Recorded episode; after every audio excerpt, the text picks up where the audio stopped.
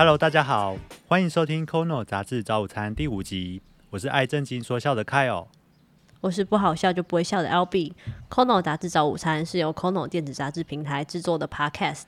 这次我们想来聊聊疫情下的人际关系，因为三级解除，因为三级解警戒，三警戒，警戒还没解除。好，这次我们想来聊聊疫情下的人际关系，因为三级警戒还没解除嘛，我们在疫情下的压力，其实常常会让我们口是心非、口不择言，或是脱口而出一些伤人的话。哎，现在是要来成语接龙吗？我倒是还蛮常心直口快，然后莫名其妙的得罪人了。那人际关系这个主题，我们会分成上下两集。那这集呢，主要来讨论情侣跟夫妻之间的相处。欢迎来到杂志优格单元，今天要讲的是商周第一千七百五十二期，它里面分享到呃蔬菜香如何因为疫情而崛起。那其中就有一家厂商蛮特别的，它原本是服务五百家餐厅，但是因为疫情，它转型为直接针对消费者，那反而让它的营收成为疫情前的四倍。哦，蔬菜香就是最近听到蛮多地方都在出这个东西的，但不太了解是什么。对，它就是一箱纸箱里面装了各式各样的蔬果，通常是三天到一个礼拜的量。那你可以一次带回家，就可以慢慢煮，然后不用再出门买菜。哦，所以它是呃是直接从比如说农农业的农会对 或菜市场批发，忘记怎么讲。对，他他们是从农会或呃批发菜市场。我以为他是，可是我记得不是餐厅配送给人，就是单就是客人嘛。哦，你讲到一个点，他们呃有几间蔬菜箱的厂商，其实原本在疫情前就是服务餐厅的，嗯他们专门配送全台的呃餐厅当天的新鲜蔬果。嗯但是因为疫情来了嘛，所以变成说这些餐厅关门，然后他们就失去了这一块怎么讲，算算是土逼的机会。嗯嗯，所以他们为了要呃生存下去，只好转型成我们从原本对 to B 改成对 to C，也就是对消费者，所以才会有越来越多的蔬菜箱开始出现。嗯。可是我有听听到说，有一些是由餐厅的角度去贩售这个蔬菜香、欸，哦，这部分我比较没有研究，因为今天要跟大家介绍的是从商周跟荆州，他们其实都不约而同介绍蔬菜香这个趋势。OK，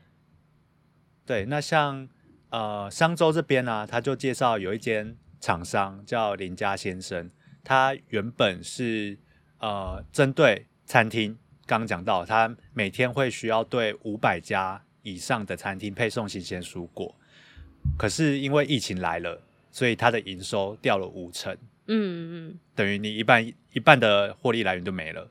嗯，对，所以他们那时候也很紧张，就是想说啊，怎么办？疫情到底会持续多久？那我们要不要转型？要怎么转？所以他们就想到说，哎，不如来推蔬菜箱。对，其实蔬菜箱蛮方便的一点是，就是你看，就是我们现在都待在家里面嘛，然后也都是呃都不太会出去外食了，因为现在第三级的关系。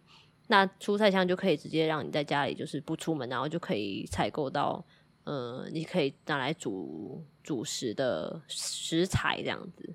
然后他们就把原本服务这些五百家餐厅的物流啊，然后系统全部改成针对消费者。那其实对他对他们来说，反而是比较容易做到的事情，因为他们过去如果都要针对五百家餐厅的话，呃，根据杂志里面说，他们需要操作两千三百个品项。嗯，那如果对消费者只要操作七十个自选项目，也就是可以自己挑想要什么蔬菜，哦，就是组然后装合的成一箱意。思，哎、对对对，消费者可以自己选想要吃的蔬菜，然后装成一箱。就等于说他们帮他们帮消费者定好了组合的内容物，然后让消费者去选择吧，对吧？有些是他们定好，有些你可以自己选。但其实各家各家厂商，各家厂商的蔬菜箱它的 package 不太一样，嗯它的项目不太一样。嗯对，那以我刚讲到那个林家先生来说，杂志里面是讲到消费者可以选七十个，就是从七哦十个选选项里面自己选。然后原本是选70个两千多个，对，原本五百家餐厅他们会需要操作两千三百多个。对，那其实做了这个改变之后，呃，再搭配他们会有 App 预菜啊、呃、，App 来预测当周的菜价，就是蔬菜有蔬菜要卖多少钱，嗯。然后以及他们的食材目前呃大大小小的数量跟规格，他们的营收只花了四天就回到疫情前的水准，哦。而且营收规模是疫情前的四倍。哦，对啊，所以其实杂志文章就介绍到说，面对疫情，其实我们可以思考有什么样的机会，可以刚好是就是危机就是转机，可以转型，然后能不能借由这次的危机，让自己更强壮？而且感觉这个蔬菜箱应该会蛮持久的。对，可能在三级警戒解除之后，都还会持续好一阵子。它可能会是一种，我们从此就比较少会亲自要去买菜，我们可能在家上网订一订，菜就送来了。对，感觉是一个趋势没有错。然后它也会是一个，嗯、就像是我们原本买衣服会去店面买，然后到后来我们变成网购，那蔬菜也是一样。对，那像其实如果要呃再提供一些数字佐证的话，在在《金周刊》的第一千两百七十八期，他有讲到，从疫情之后，他调查有五成的民众会开始在家煮饭。嗯嗯，绝对的、啊。对啊，所以可以看得出来，这是一个大趋势啊。那感觉我好像可以帮我妈来预购几箱哎、不然每天都在家跟她吵架，大眼瞪小眼的。哎，真的，那麻烦也帮我预购两箱，谢谢。OK。欢迎来到杂志沙拉吧单元。那今天的杂志沙拉吧单元呢，我们要来聊说，在疫情下，就是人与人之间应该如何保持连接与适当的距离，是保持适当距离很重要哦。连接也很重要哦。好，那请问要怎么保持适当的连接与距离呢？这感觉是一门艺术。我觉得可以分为呃，对，分对象，比如说你的对象是另一半吗，或是你的家人？好，那我就想问一下，情侣要怎么保持人与人的连接？就是因为我们现在没有办法见面嘛，对不对？其实算是大家都已经在经历远距离恋爱了。那有专家就有讲到，就是对，除非他们原本就同居。哦，同居就太烦了。对，我们现在是我们现在是要讨论，就是如果我们是远距离恋爱的话，我们要如何维系感情，然后我们不见面的话，也能让爱升温的方式。哦，有这种方式，有有赶快跟我们说。就是有专家讲出三招维持感情的方法，你猜猜看是哪三种，或是猜一种也可以。保持感情的方法，每天打电话嘛，就是睡前讲晚安之类的。呃，算是有讲到，就是每天的定的沟通嘛，对不对？嗯，对，我有听过我朋友，就是他会，比如说一个礼拜选一天，嗯然后跟他的另一半相约吃一样的东西，比如说他们今天都吃鸡腿饭，这样他们就感觉好像跟对方正在一起吃饭的感觉。那要视讯吗？我没有问这么细，但应该要吧？对啊，因为要一起吃的话，要一起视讯才可以看到对方真的是在跟你吃一样的东西，不然万一你就说好，今天要是吃鸡腿饭，结果有个人在吃披萨，怎么办？对，好，那专家讲出的维系感情的方法呢？答案就是你刚刚讲到一个没错，就是手机，然后还有电脑。哦通通都要拿出来用了。这些科技呀、就是可以让你回归到像我们刚认识彼此的时候的那种老派约会的形式。哦，这有点超乎我想象，就是为什么数位科技跟老派约会会扯上关系？呃，它也不算是数位科技，因为我刚刚讲的手机跟电脑，就是我们刚开始认识对方的时候，我们会联络的方式嘛。比如说，我们传简讯，我们传讯息，啊，会传赖我们讲电话，然后我们对用呃线上的聊天系统去聊天。这都是我们刚开始认识的时候会做的事情。那其实久而久之，我们就不太会做这件事情了，都是有非有必要的时候会，呃，传个讯息问说最近不是最近 最近还好吗？跟你好像比较比较不太熟。现在就是非，应该就是说现在就是非必要，我们就不会有那种期待的心理了，就是期待说哦，我想要收到他的讯息，我想要接到他的电话，这样。嗯，所以才会说这些，呃，算是科技可以让你回去到原本的那种初初心的感觉。啊，对，有听过有一些情侣就是会很担心说相处久了，然后变成老夫老妻，完全没有任何的激情。哦，超害怕。那你会吗？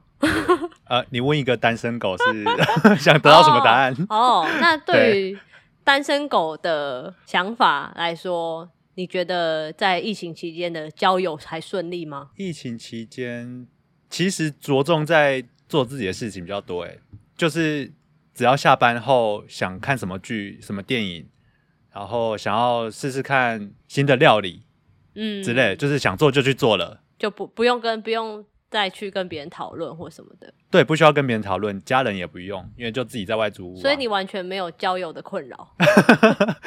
我不想立 flag，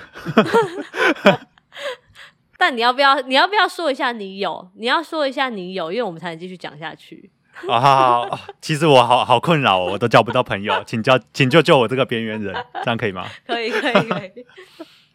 那像是你像看有这种单身的男子呢，在这个现在这个时代，真的是非常吃香，尤其是疫情下的世界，各种的那种约会软体啊，就是越越来越成熟了。像是呃，不知道大家有没有听过有一个约会软体叫 Bumble，然后它是最近有与那个 Airbnb 线上体验合作，就是让大家就是可以在国外约会，就是用 Airbnb，然后去跟就是各世界各地的人约会这样子，然后只要连上 Room Room 的虚拟空间啊，就可以比如说连线曼谷的厨师一起煮咖喱饭，或是 去不是跟他一起约会，对对对，就是跟他约会，然后煮咖喱饭，或是你可以就是用用虚拟空间去跟，比如说法国的呃甜点师带你去品尝甜点这样子。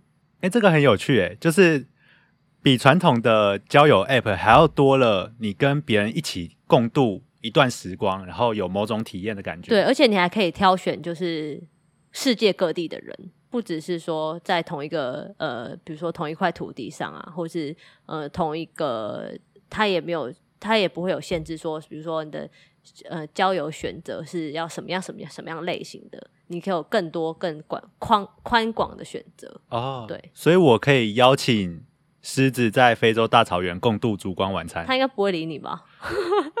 还是他把我当晚餐？他应该不会看着荧幕跟你就是讨论事情。哦，那他们可能要找木栅动物园合作对对。然后还有像是约会软体有 Hinge 跟 Match，还有推出视讯约会的服务，然后还有呃 Coffee Miss Bagel 跟 OK Cupid，有鼓励使用者可以透过 Room 等视讯软体做交流。所以你这是一口气夜配了四个交友软体，就是推荐大家去下载这些，我觉得还蛮优质的交友软体，好吗？对啊，因为你看，比起其实这种呃线上的交交友，我觉得其实比线下的更好的原因，是因为你看，比起如果你在酒吧，然后你看上一个，不是看上一个，对，你可以跟我分享一下你在酒吧看上别人的心情吗？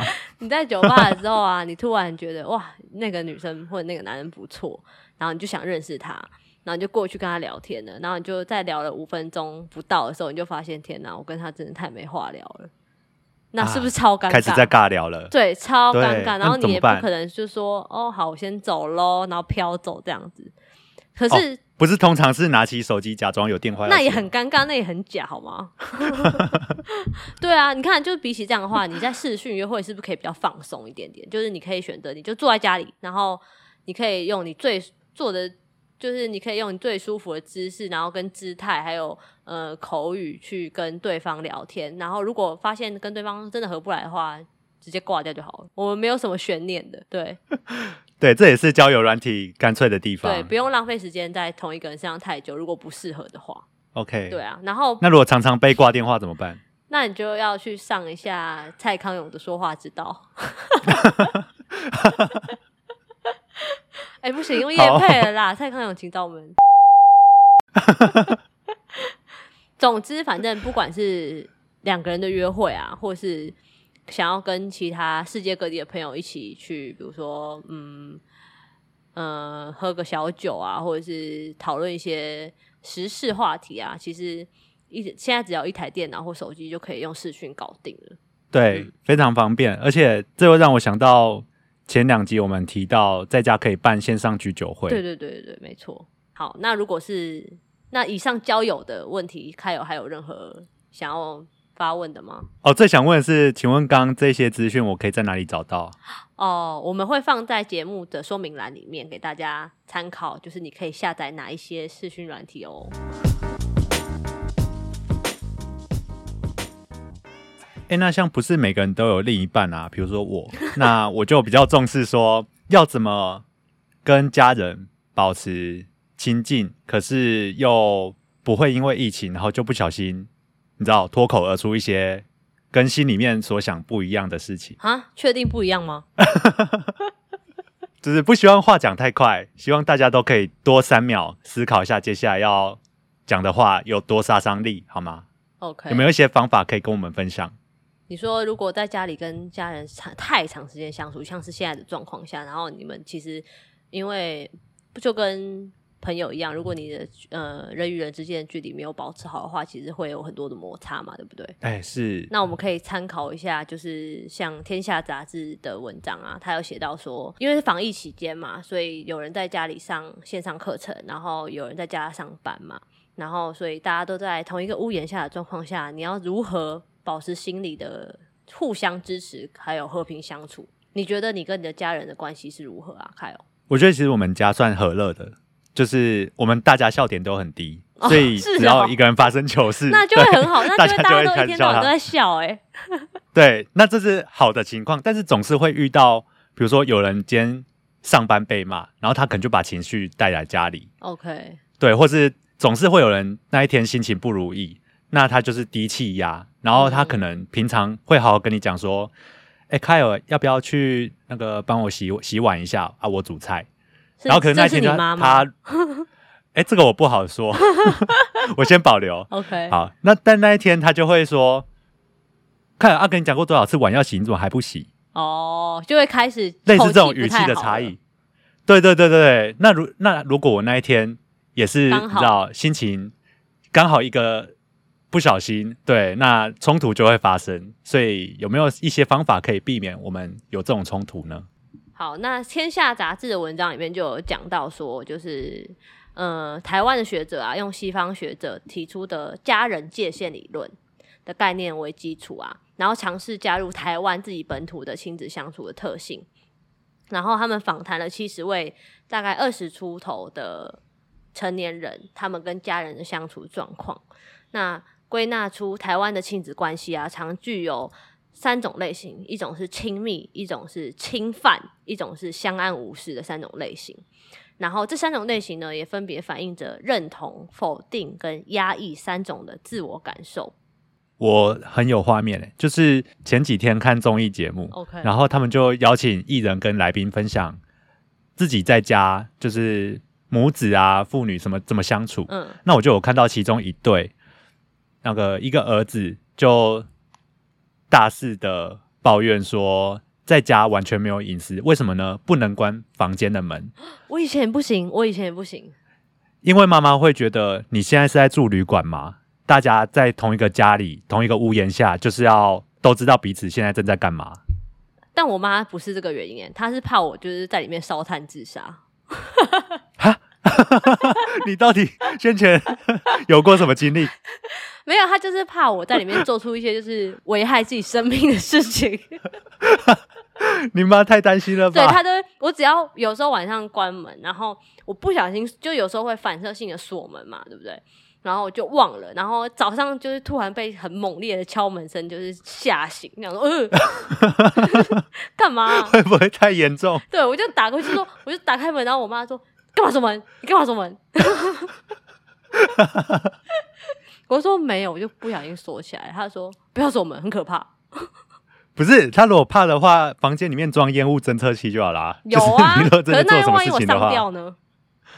哦，他不排除有这个可能對对对他有。，他已经想到非常多可能，就是我从楼上跳下去，他也不知道，对不对？哦天哪，我妈就是 家家有本难念的对经对。对对，就算我我我本身是没有这些这些想法过，但是我不知道为什么他会这样想我。是不是请他少看一点新闻？哦，对，我也觉得新闻看太多了。对，对，那刚刚讲到就是你刚刚讲到的侵犯嘛，然后另外还有亲密跟相安无事这三种类型嘛。那我可以顺便介绍一下这三种类型大概是什么样的概念。就是亲密的话，就是呃家长把我视为成年人看待，然后在生活上有自我的决定权。那亲子关系的话，就会比较亲近，然后比较舒服，就是会让呃我们的感觉是有认同感的。那如果像你刚刚讲的侵犯，侵犯的话就是家长介入我们的隐私嘛，过问我们的生活所有的大小事，然后可能还甚至对我们情绪勒索，那这样就会对我们造成否定感的呃自我感受。那另外一个最后一个是相安无事，相安无事这四个字还蛮妙，因为它其实不只是相安无事而已，它其实就是像是说，呃，亲子关系很很相敬如宾，那个冰是冰块的冰，然后没有明显的冲突，但是也没有什么互动，就是一个假性的和平。那这个东西其实会造成嗯亲子关系之间的压抑感的产生。这个相安无事真的平常比较不会意识到，就是对，通常你跟一个人相安无事，不代表你们关系好，没错但是也不差，没错，对，但是你们没交集，看起来就是真的是他他里面讲的假性和平。对我觉得这个这个这个状况还蛮容易出现在台湾的家庭里面的。对，就是可能父子之间啊，会比较常有这样的状况发生。那请问你们家是属于哪一种？我跟我妈算是亲密啊，对，嗯 但是我跟我爸就是相安无事。OK。我跟他的请问感觉，他会听我们节目吗？他没有听我们节目，所以我现在可以大骂他一番吗？哦，先先不要，先不要。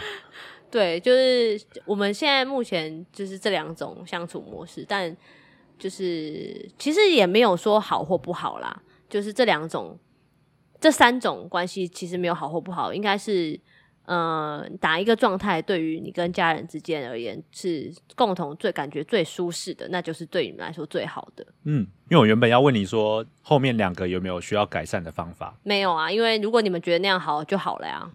就是被侵犯我也觉得无所谓，那就就是我就是偏 M，我超 M 的好不好？我就喜欢被侵犯，这样可以吗？可以。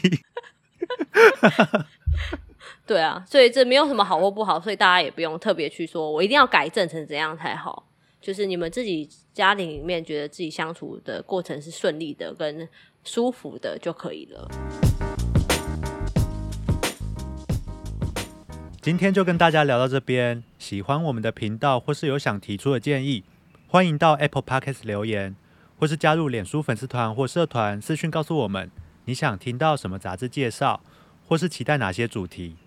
我们也会将今天提到的资讯放在节目说明栏哦。那在每周六我们都会推出新的一集，记得订阅哦，拜拜拜